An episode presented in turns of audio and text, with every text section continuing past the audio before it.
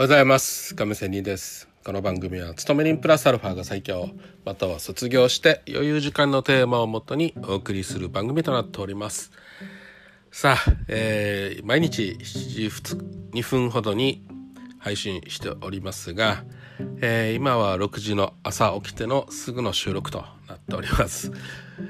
えー、っとまあ昨日は、え、選挙でですね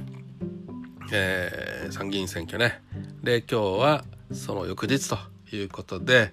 今日は少し選挙の話をしたいと思います。まあこのね何々党とか私はどの派だとかそういうことではなくてですねこの選挙の投票率を上げるというちょっとね 私なりにちょっと遊び心での話をしたいと思います。まあね結論から言いますと若者をね投票させるにはということなんですけどもそのそれぞれのね投票場所何々小学校の体育館とかさじゃないですか。まあ私の地域はそうなんですよ。なのでその若者を生かせるためにはねその年代の誰かをね例えばこの選挙管理委員会にするということをすればね誰々に久しぶりに会いたいということで投票所に足を向けられるんじゃないかなとかね、えー、思ったっていう話です。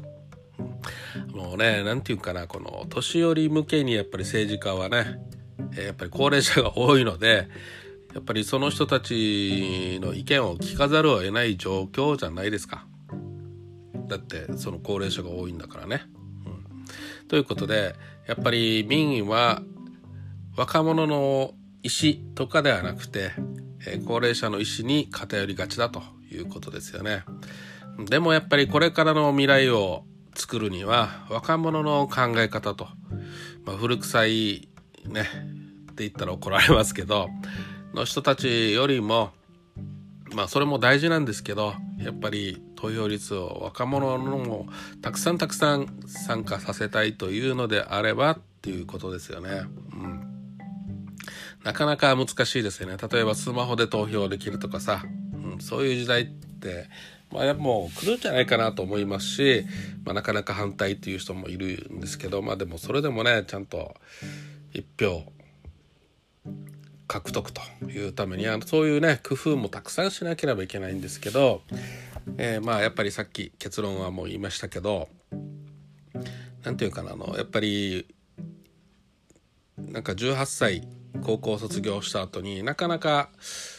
次の機会に会えるっていうのは誰かが主催した同窓会っていうのがあるじゃないですか。それが主催する人がいなければ自分の友達同級生に会えないということになるわけなんで例えば、ね、この小学校での何期生というのがあるじゃないですかその人たちにまあなんか裁判員制度みたいな感じで、うん、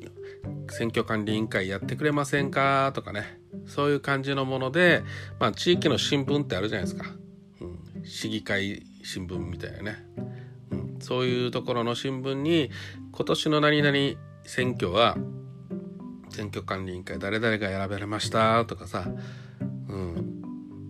もう全員がその年代の人たちの代表者っていうわけでもなくて今年は何歳の人たちにの誰々さんに、